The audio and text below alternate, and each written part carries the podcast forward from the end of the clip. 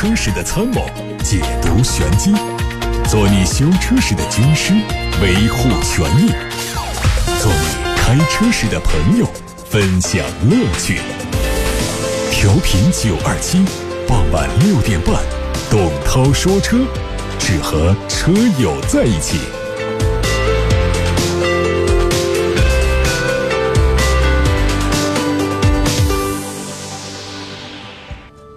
各位好，我是董涛。现在我们看到已经有车友通过热线电话八六八六六六六六留言发过来问题了。有朋友问到什么是套牌车，怎样识别套牌车？还有问汽车可以加装蓝牙吗？啊，我们一个个的来说。套牌车呢，因为这个牌照呢是每辆车的唯一的一个身份证。那么套牌的话呢，就等于说两辆车。用同样一个身份证，这当然是不可能的。所以呢，有一辆车一定是冒用身份证、假用身份证，那么就是他挂的牌照呢是假的，他手持的行车证呢是个假的。我们很多车友们曾经向我反馈过这样的情况，就是自己的车呢其实是在武汉用，没出过武汉市，但是他收到了西安的罚单。他收到了来自于上海的罚单，是怎么回事呢？实际上是另外一辆套牌车呢，在西安和上海等地使用，并且违法啊，被电子眼抓拍呀，等等这样的一些情况。当然，一般来说不会是被交警抓拍，被交警抓拍是很容易被识别的啊。这就谈到了一个识别套牌车的方法。那交警们肯定是最熟练的，我们普通车友们平时可能缺乏这方面的经验。套牌的类型有这么两种啊，一种呢是进口套牌啊，变相走私，就大多是通过不法商贩通过走私或者是被海关扣押的车辆流出来，然后呢，这个进入到中国市场的车啊，有一些是纯粹的拼装车、黑车啊，质量有严重的缺损；有一些呢，车道还是没问题，车本身是就车况挺好，但是它是为了逃避进口税。啊，这些呢，大多是一些非正当的车商，啊，以及二手车改装的车辆。第二种呢是国产套牌，就是我们俗称的黑车，呃，比方说偷盗的啊等等这样的一些车，车呢也是车况没问题的，但是呢，它就有一些假的这个身份信息，啊，他为了达到自己的这个一己私利，来给车辆装上这个假的牌照也有，所以在这个车辆的号牌上就做文章，让路面上。不断的出现假牌照、伪牌照、套牌照等等，啊，扰乱这个车牌号码管理秩序，扰乱这个道路交通秩序，给他人带来、给原车主带来经济损失和困境，这都是一些不和谐的因素，嗯，都是一些毒瘤。那么，怎么识别套牌车呢？首先就是从字体上。因为这个机动车的号牌字体啊，它有个全国统一标准，但因为它不是全国统一制作，所以这个号牌的字体和字体之间的大小啊、结构啊，包括底色呀，它都会有一些不一样的。但是呢，这个各省有各省的机动车号牌制作的特点，仔细观察呢，它是可以分辨的。那个真牌啊，它就是这个正规车牌的字体呢，它是有知识产权的一个独特设计啊，看起来很顺眼。那么伪造号牌，什么要不就底色偏蓝，或者说底色的蓝偏淡一点儿，或偏深一点，偏黄一点，字体呢整体上偏瘦一点，偏胖一点，然后在那些字体的拐弯的地方有异常啊等等，这个就是很难用语言来跟大家做描述了。第二个呢，从这个号牌的形状上来观察，这真号牌呢。它经过高科技的处理，并且采用一次成型的技术，形状是整体划一的，视觉感受也是呃很舒服。那个假号牌呢，它通过多次工序打造而成，那形状啊、尺寸呢，它都会有一些不同，长短、宽窄、角边儿，各式各样、五花八门，所以仔细观察是能看出不同来。然后还有包括反光。呃，你仔细看，它从这个制作车辆号牌的底板油漆，这个光色的品质啊，质量的不同，是能够区别真假牌照的。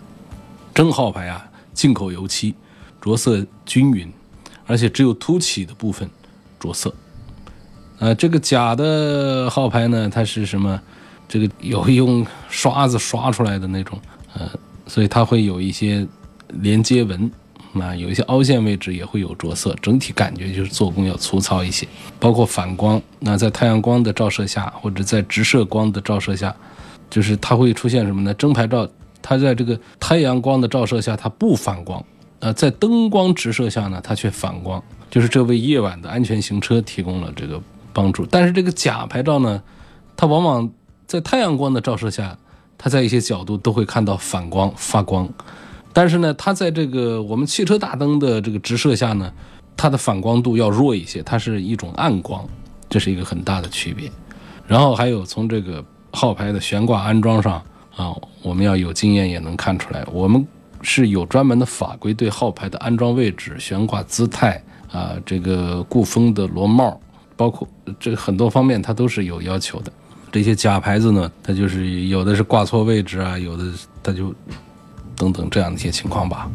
我觉得这些呢，其实都不是最重要的。最重要的，我们民警在路上执勤的时候呢，往往不会通过我刚才说的这些细节来做判断，他们往往呢会通过一个最有效的一个筛选办法，就是中国有句俗话叫做“做贼心虚啊，说谎脸红嘛”。那么这个交警在这个工作实践当中呢，他就会有非常丰富的经验。他用这个假牌照的驾驶员，他也会有这样的一个心理。那只要我们现场执勤的这个民警，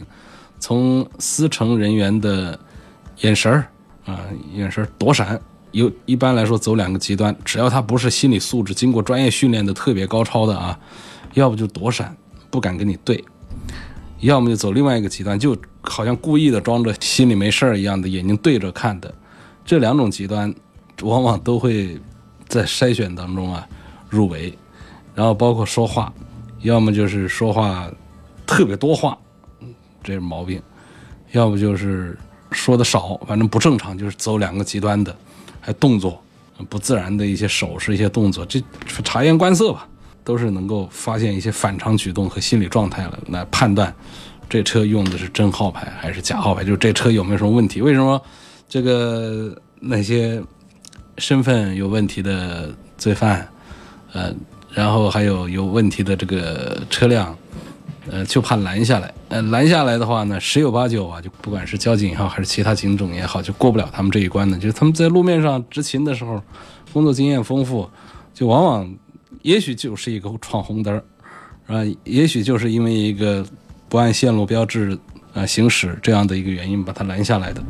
哎，一拦下来就发现了身上一堆事儿，所以现场呢。把他这个车牌照啊输入到这个全国联网的危机当中查找一下，比对一下，马上就会查到这个牌照啊有些什么问题。哎呀，这个反正套牌车啊，就大家我们听广播的人当中有极少数的朋友都动过这样的心思。你说现在这个电子也那么多，处罚那么重，我弄一个假牌子啊，我这是不是可以逃避监管？我心里想的是，我一定。呃，老老实实的开车，我用这个假牌子，我只是为了，呃，减少经济损失，免得挨一些处罚吧。但是这样想，倒不是说一定是心里有一个违法故意，但你这个行为它就是违法。那根据我们道路交通安全法规的这个呃条款的话呢，伪造、变造，啊，或者使用伪造、变造的这个号牌、呃，这个行驶证这些东西，包括驾驶证的。那是要收缴，并且是扣车的，对人还要有拘留的，啊，应该是拘十五天以下，然后还要再罚款，而且是罚两千块钱以上，五千块钱以下，等等。就就是大家还是首先呢，自己不要动心思来伪造或者说使用伪造的车牌，然后呢，还有就是大家要预防，预防自己的车呢被别人套牌。呃，并不是所有的车都需要预防，就是我们现在很多的，呃，保有量并不大的一些国产的一些车的话呢，你不用担心那个套牌。呃，哪些车容易套呢？就路虎系列啊，路虎揽胜啊，发现，尤其是第四代发现啊，这样的揽胜、发现四这些车主们，包括宝马 X 五这个车，这我觉得这三大车大家是要重点防范一下。就你开的这些车的话，你要防范被套牌。因为这些车呢，它在平行进口的领域里面走的比较多，这是第一啊。第二个呢，就是一小部分这些车的车主们，他的这个法律意识他会淡一点，他会搞这个多一点，所以它形成了这么一个呃污染。其实也不光这些车吧，应该也还有一些，包括这个帕萨特呀、老普桑啊、老富康啊，这些保有量大的车呢，这个被套牌的嫌疑都还是比较大的，可能性都还是有的。那么，在日常生活当中，怎样来预防自己的这个车辆被套牌呢？就是你在处理车险呐、做维修保养的时候啊，要注意妥善保管自己的资料，把驾驶证保管好，不要轻易的交给他人，确保自己的车的资料不要轻易的外泄。因为这个套牌呢，它不光是牌照，它连行车证一起得做。那么这个上面它都会有这个发动机号、底盘号，你不能说一个桑塔纳的车套一个宝马五系的一个车，那么一看这个车架号，嗯、这发动机号，这马上就出现了不对。一般来说，套牌呢，它会是桑塔纳套桑塔纳，五系套五系，因为这去查询的话，你一查，这是一个我这是一个假车拦下来一查，哎，这个车登记的是一个桑塔纳呀，怎么挂在一个五系上面呢？的再往下挖就出问题，对不对？它一般来说不会出现这种跨车种的，常见的就是宝马五系的套宝马五系的，哎，一查是个宝马五系，哎，面前这车也是宝马五系，这车登记的时候它也是个宝马五系，但是你要细比对的话，就会发现它的车架号啊和这个发动机号跟这个行车本上的是不一致的。那这个发动机号还不好找，要打开引擎盖在里头摸索半天看。但是车架号是非常便于大家比对查询的，啊，它就在很容易查找的位置，一般会放在前挡风玻璃的底下那儿挖一个小口，然后那个小窗口里面一排数字，那个数字就是车身号。这车身号呢，在行车本上是有的，那这是可以比对出来的。另外呢，呃，你还可以记清自己的牌照的特点呢，嗯、包括这个能够分辨其他车的你车辆的一些特点呢，你这些都得记住了。有的朋友说是我在牌照上做记号，这个不要做，因为这个做记号它容易涉嫌违法。你是不是在涂改牌照了？呃，伪造、变造牌照，这就不好。但你的牌照的自然磨损，这样的一些印痕，你可以把它记住了，作为你的这个一个特点记住。另外呢，就是车主们，你可以开通那个手机上的短信提醒，就是你的车的交通违法记录，应该第一时间及时的收到啊。收到了之后，你要想一想，我我是不是在这个地点，在这个时间有过违法，或者说不说违法吧，就是说是不是到过那儿，在这个时间。你平时一直是在汉口活动的，你就收到了一个来自武昌的一个违法，你就要想，上个星期我是不是到过武昌？没到过啊，车也没借过，怎么在武昌有一张罚单呢？这你就要注意了，你的车可能就在武汉本地被套牌了，且不说在上海、在西安、在北京在哪儿被套牌了啊。平时呢，我们要注意把一些证据啊，还是把它留着。这东西呢，就是比方说你在很多地下停车场啊、地面停车场啊，包括一些收费站呐、地方取得的这个票据啊，你都可以把它留着。嗯，留着，反正在那儿多装一段时间。这个东西呢，你可以在家里用一个抽屉专门装它。这起什么作用的呢？就是如果你有一天发现你的车被套牌之后呢，这都可以作为你不在场证据。你打比方说，还是我们举刚才那个例子，你在武汉收到了一张来自成都的罚单，你怎样证明你的车没去过成都呢？你可以把你手上的小票找出来，这些小票呢都是有发票单位的，这个发票单位有序号、这编号，它都可以对应证明你在什么时候在某个停车场在进出，啊，这可以把你的这个时间呢，呃，关联起来，以证明你在那个时间没有在成都，呃，这就可以向交警部门在举证的时候证明自己是无辜的，自己是被套牌的，即便是你有被电子烟处罚这样的一些情况的话，也是可以走正常的法律途径来申请取消的。然后呢，你还可以通过相关的线索来申请捉到这个违法对方，消除你个人的被套牌的隐患。好，这是关于套牌，我们就说到这儿了啊，说太多了。那刚才还有个朋友问我车上能不能装蓝牙，加装个蓝牙，我现在还不知道哪儿有没有卖这个蓝牙系统的。我建议就是你给你车直接换个导航上，现在的导航上基本上都带这个蓝牙，就整体的一个导航主机啊带蓝牙，因为那个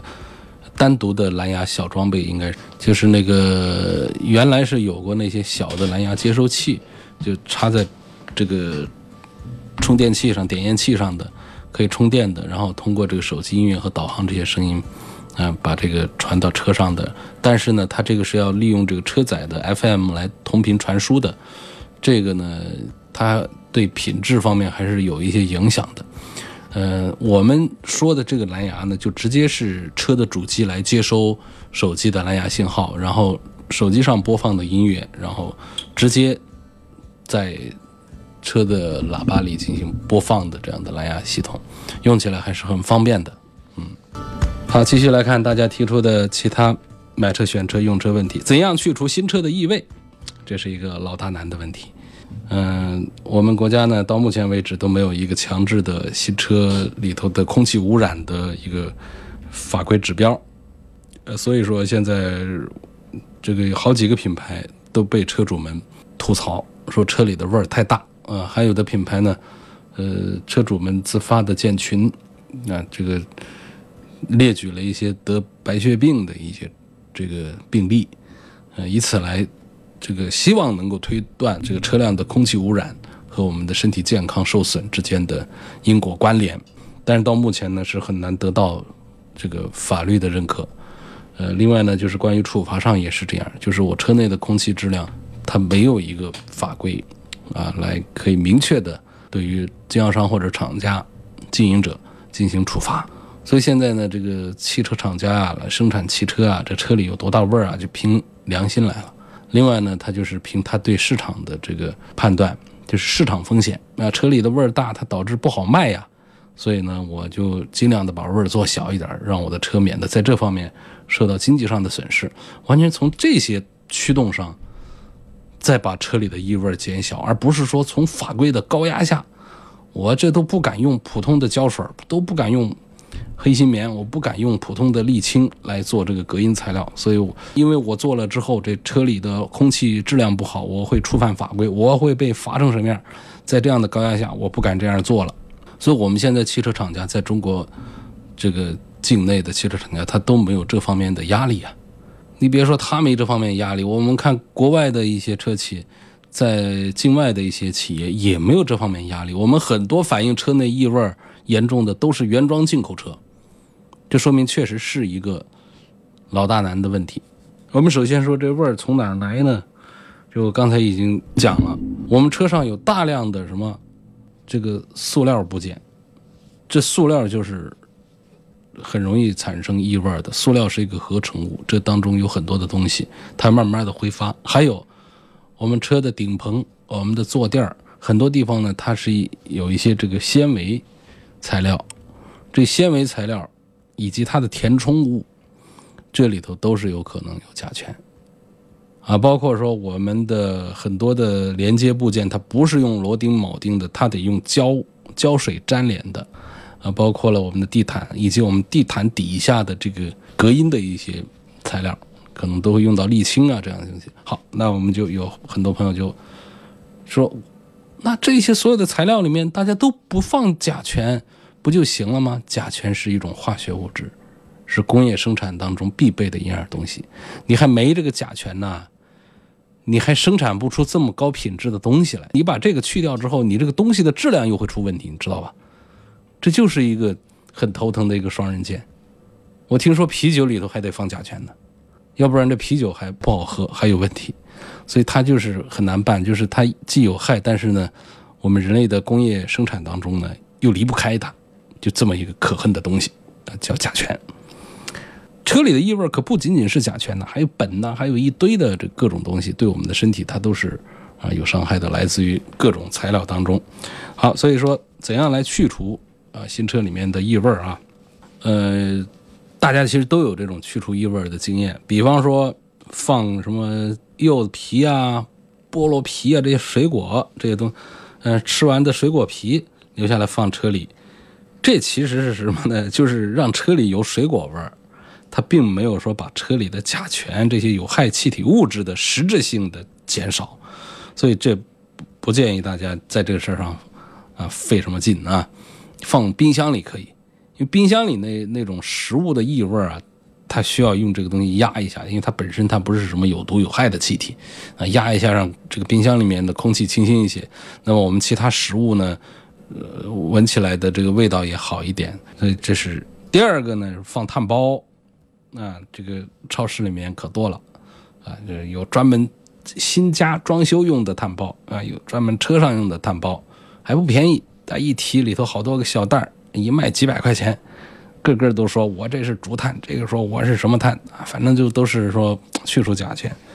实际上你放着看一看，你要是对照一个这个甲醛测试仪来看的话呢，基本上是没啥效果的。啊，它的吸附作用其实是更多的是对于。潮湿环境下的水的这种吸附的效果是比较明显，对于其他的一些分子的吸附的效果其实非常缓慢的。尤其像车厢这样的小空间里头，啊，这个有毒有害气体密度比较高的这么一个环境当中，这东西是帮不了多大个忙，它是更多的是一种心理暗示。还有呢，就是在车里放那个空气净化器啊，放在仪表台上插个点烟器那儿，然后好像在那运，你看它的。一个小时的过风量有多少？车内的这个空气循环的情况也就那样，所以有害气体的这个去除也是非常的有限。还有什么光触媒分解法？这种可能稍微效果还明显一点。就光触媒也叫做光催化剂，呃，它有一个主要成分叫二氧化钛，它能够跟车里的有害气体物质进行氧化还原的反应，来降低有害气体的数值。而且呢，这种反应大家可以在这个一些金属上面表面上看到变化。就是如果说你做光触媒的车厢处理的时候，没有把这个一些镀铬装饰条包裹起来的话，可能那化学反应会让你的这个镀铬装饰条上出现一些变化。这实际上就是光触媒本身它的一个分解在这个起作用。但是我觉得最有效的、最重要的恐怕还是打开门窗通风晒太阳这个办法。但是呢，这也是最不具有操作性的。因为大家除非是不上班的人，不上班的人呢，还得把这个门窗打开晒太阳的时候，人在旁边盯着，要不然这车里还不安全。所以说这个操作性差一点，但真正讲它的效果是比较明显的。因为我们不做任何处理的车辆，平时的散味的话呢，就靠的是大家上下车的时候开一下车门，再就是在行车过程当中有时候开一下车窗，这。一年半载的下来，整个车里的空气流通其实都是非常有限的，可能这一年半载下来，还不如我们这十天一个星期的这个彻底的开门开窗的这种通风的效果。对，这是我的经验之谈，跟大家分享一下。另外呢，就是车内的空气污染的环境治理啊，这是一个长期工程，它不是一劳永逸的，它不是洗衣服脏了一洗完了这事儿就结束了。它是一个长期的工程，从新车开始，我们要更加的关注，包括用个两年、三年之后，这车我们也仍然还是要时刻关注车内的空气。这我讲过了，包括空调系统的治理呀，啊，车内不要放一些乱七八糟东西啊，包括脚垫、脚这个地毯的这个经常的更换呐，等等，这都是我们保证车内的空气质量的那一个办法。但是在新车回来之后呢，迅速的把。最强烈的有毒有害气体，把它给去除掉的话呢，还是在大热天儿，如果说是夏天，又起一点小风，我们找一个地方灰不大的地方，把门窗全打开，让它在那儿暴晒个一天两天的，周六周日，这个情况会好的很啊，会好很多。当然，这个办法并不是说可以完全的把有毒有害气体都把它消灭掉，但是。会让你下周再开车的时候，车里的味道明显的轻一些。如果说我们再有机会再这样做，多做一些次数的话，这个效果就会显得更加的明显。下一个问题问我说，日系车、德系车到底哪个好？这个问题是很难回答。说，呃，这个绝对的，因为现在这个有两个主要的原因，第一个就是日系和德系各有所长，第二个是现在日系和德系相互学习。呃，就是对方的特长都拿过来当自己的特长来学习，都有相互交融，就跟讲菜一样的，说到湖北来，呃，吃东西和到哪儿去吃东西这个区别，其实这在早期可能是这样啊，觉得一到湖北吃的全是鄂菜，一到四川吃的全是川菜，到了湖南吃的都是湘菜。现在其实你在哪儿都可以吃到湖北菜，在哪儿都吃到湘菜，在哪儿都能吃到川菜、鲁菜、粤菜，这个都交融了。然后这个车也是这样的，日系车上有很多做的有德系车的这种啊优势的，德系也是一样。在很多中国人的观念里呢，这个买车就应该首选德系或者是日系。那买德系的呢是看中说德系车皮厚质量好，那想买日系的呢是说日系的发动机好。这个其实从这个呃修车啊这方面的这个岗位上的师傅来问的话，实际上是大家是有一些这个观点的，就是觉得其实日系车呢。它其实，在维修各方面还是要简单的多，因为德系车呢，它往往它的技术啊、构造啊各方面搞得比较复杂，修起来有点耗时耗力，成本还高。那日系车虽然一直背着一个皮薄的这么一个骂名，呃，但是呢，它修起来也简单也方便，所以这个维修成本呢，日系比德系要低得多。那么再从技术方面来讲的话呢，日系、德系其实都是呃黑科技的抢手。日系车很拿手的，确实是它的动力单元，像本田有地球梦，嗯，马自达有这个创驰蓝天，啊等等，都有自己的一套这个核心技术。德系车呢，其实你要讲他们在动力方面的核心技术，现在都很难讲，拿得出手的有一些什么。那早年大众那儿呃搞这个涡轮增压、缸内直喷这一套东西，宣传一段时间，现在谁家不是呢？所以德系车的黑科技更多的表现在配置部分啊，各种智能系统层出不穷。但是说实话来说呢，就是车上的功能有多丰富，有多有科技感，并不是最重要的啊，好开好用，省油省事儿，这个才是王道啊！而且尤其是我们绝大多数的车主们买车还是性价比优先的这个态度在选车，那么更是应该。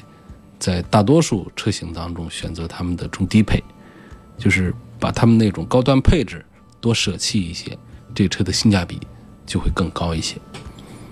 其实不管是从车的外观还是内饰方面来说啊，日系车呢，这个往往这不是讲所有了，我们就讲大概面上，比方讲一个平均值啊，平均数。从外观内饰方面来说，讲平均数的话，这个日系车还是落后于德系车的。哎，因为这个德系，尤其以大众为代表的，研究中国的时间实在太长了，深谙中国人的口味喜好啊。当然了，那我们现在买日系车的人呢，也是不在少数。但总体上，我们讲这个，在中国市场上卖的和街上跑的来讲，德系车还是多一些。也不尽，就是整个欧洲车吧，主要是德系，还是比日系的这个。量要大一些，那么现在呢，很多日系车在安全性、实用性、呃使用性方面，它都是不输给德系车的，也是深受国人认可的。所以我觉得你问我日系车、德系车到底哪一个好，我是没有办法来给一个绝对的答案给你的。这儿有个问日系车的，啊，日产奇骏这个车怎么样？希望能点评一下。呃，一九款仍然还是有顿挫啊，而且呃冒黑烟的这样一些情况。都有刹车异响，呃，车里味儿大的这些情况也都有。另外还有一个防盗问题，防盗手段不是太高明，有一些车主反映这个情况。所以其他方面呢，就是讲它这个外形设计还行。在这个日系的三个品牌当中，他们三个这个竞争车型，一个本田 CR-V，一个丰田荣放，再加一个日产的奇骏，这三个车当中。口碑不好，啊，卖的也差一点的，就是日产奇骏，卖的最好的是 CRV，其次是荣放。还有一个问题问：奔驰新款 S 级什么时候换代上市啊？嗯，这个 S 从时间上讲，可能要到后年，我觉得最早到明年，到二零二零年才会迎来一个换代，换代。其实现在我们在网络上已经看到过全新一代奔驰 S 级的谍照了。一般谍照出来的时候呢，市面上的量产呢，应该是在一年左右就会出来。其实我们看到了一些网络上的照片，但是这种照片呢，第一个呢有很大的伪装这个特征，就是车身上贴花、贴各种像包装纸一样东西，它避免让这个竞争对手模仿找到这一线线索。但这个通常来说都是办不到的，因为竞争对手从来不会通过街面上的那些谍照照片和那些车辆来获取对手的信息，他们一定是通过间谍的通道。就是企业间谍这个通道来得知你的真正的信息的，所以它更多的是什么呢？其实这种伪装啊，它是呃避免这个车辆的这个信息啊在不该爆发的点爆发，这对于整个营销推广工作是不利的。他们会按照自己的宣传节点来对外公开这个车辆的具体的外观内饰啊、参数啊、呃技术特色啊这样的一些信息，这有利于它的整体的营销呃营销的。计划的这个落地推进，如果说在研发阶段，今儿啊冒出一个信息，说到它的大灯是这样的，明儿冒出一个信息说它的尾灯是这样的，过两个月又说它的中控台是这样，这整个是打乱了。这所以企业营销工作啊，其实是一个技术活儿，是非常严谨的、很缜密的。那我们现在看到的这些信息呢，就是说，第一个是。呃，伪装度比较高。第二个呢，它本身的欺骗度也比较高，所以我们现在没有办法来跟大家，呃，讲这个全新一代的 S 级会是个什么样。你比方说，目前我看到过的这个全新 S 级的这个图片，它有大灯做那个小灯的那种做法，就是跟那个 CLS 和 CLA 上的那个大灯一样的，前面有点方角，往后一收，啊，做个尖角收过去的这种小灯。这个修长的这种小灯呢，应该说在这么大个头的一个豪华 D 级车上的话，用这个精致小巧的大灯呢，可能是不会太协调的。所以，我不认为这呃就是我们这个全新一代 S 级会用的一个方案。但是呢，我又很矛盾呢，因为确实是我们从 CLA 啊、CLS 啊，包括刚刚上市的这个全新的 GLE 上来看。这个家族的脸谱啊，家族的 DNA 啊，它是有传承的。它上一代做的是那样的，这一代它好像从老大到老小，它都改成这种小灯了，这种精致细灯了。这个也不排除将来在 D 级大轿子车上，在 S 上也搞这种灯。然后呢，我们还看到那个图片上说到了车门的把手，就看不见把手。看不见把手是没把手吗？不可能，没把手怎么从车外开门呢？它是隐藏式的把手，说隐藏起来不好找啊，没关系，就是你要去打开车门的时候，它才把把手给伸出来。这就跟这个特斯拉一样的啊。嗯，从这个现在看到的这个谍照上讲的话呢，这个新的 S 级很有可能用这样的不突出的这种把手。这种把手有好处，就是减少风阻，嗯，因为它车门是一个平面了嘛。当车停下来，乘客需要上车的时候，门把手自动的伸出。但是我觉得它也有缺点，因为有一些情况下它不是那么简单的一个应用场景，就是我车停了，我拉开车门上车，这个场景过于简单。我们有时候要拉开车门呢，它还是其他的一些用途，比方说车内的乘客他不具备开车门的能力了。我们要从车外打开车门的时候咋办呢？你要去开，他这把手还不伸出来，这不多头疼的事儿。那比方说有一些车祸现场，我们需要拉开车门把人救出来，这时候发现他把手他不伸出来，找不到把手，光留一块，那怎么办？得砸玻璃啊，那从里头开呀，等等。这其实就说，哎，当然从技术的层面是可以搞定这些事儿的。啊，比方说一涉及到有车祸、有碰撞啊，一有什么什么情况，门把手自动的弹出来。你这说的是好，这说的是一切都是在有电的情况下、有电脑的情况下。你如果一次碰撞，它本身连电都没了呢，电都切断了呢，或者说整个软件电脑部分系统故障了呢，这门把手它就不出来呢，你这不是给救援设置了障碍吗？啊，当然这个概率很低啊。不过我们讲这个汽车工业设计当中概率很低的事儿，也是应该作为，如果是涉及到安全的话，它都是应该啊。作为一个重点来考虑的，然后我还看到那个图片里面有关于全新一代 S 级的这个中控台。那我们现在的中控台呢，看起来还是雍容华贵、大气的啊，啊，不跟小孩子玩儿。什么叫不跟小孩子玩呢？就是什么那种竖着的大屏啊，那种，嗯，数码极客风啊，是坚决不要的，啊，因为这是大老板们要用的车嘛，大老板们每天想的事儿都是大事儿，呃，心态都很成熟，不是那么幼稚，玩什么互联网东西啊，什么看片子啊，干什么的，都司机开车，我这车里面就是要看起来雍容华贵啊，高端大气上档次就行，所以要用到镀铬条啊，要用到木头啊，要用到真皮啊，甚至高档真皮啊，来呃营造一个这样的氛围。但是我们看到的这个一向以豪华著称的奔驰 S 级轿车的这个下一代 S 的这个中控台的图片呢，就除了主驾方向盘后边有一个屏之外呢，在中控这儿搞了黑大一个屏，大概得有个小二十寸，嗯，小二十寸的这么一个竖屏放那儿，哇，整个就看着像个特斯拉了。你说我，我觉得这是很风险的一件事儿，呃，有伪装。也可能是有欺骗，所以那我们只能等到真正发布的时候来看，奔驰的旗舰轿车 S 级的中控台，它会是一个什么样子了。好，这是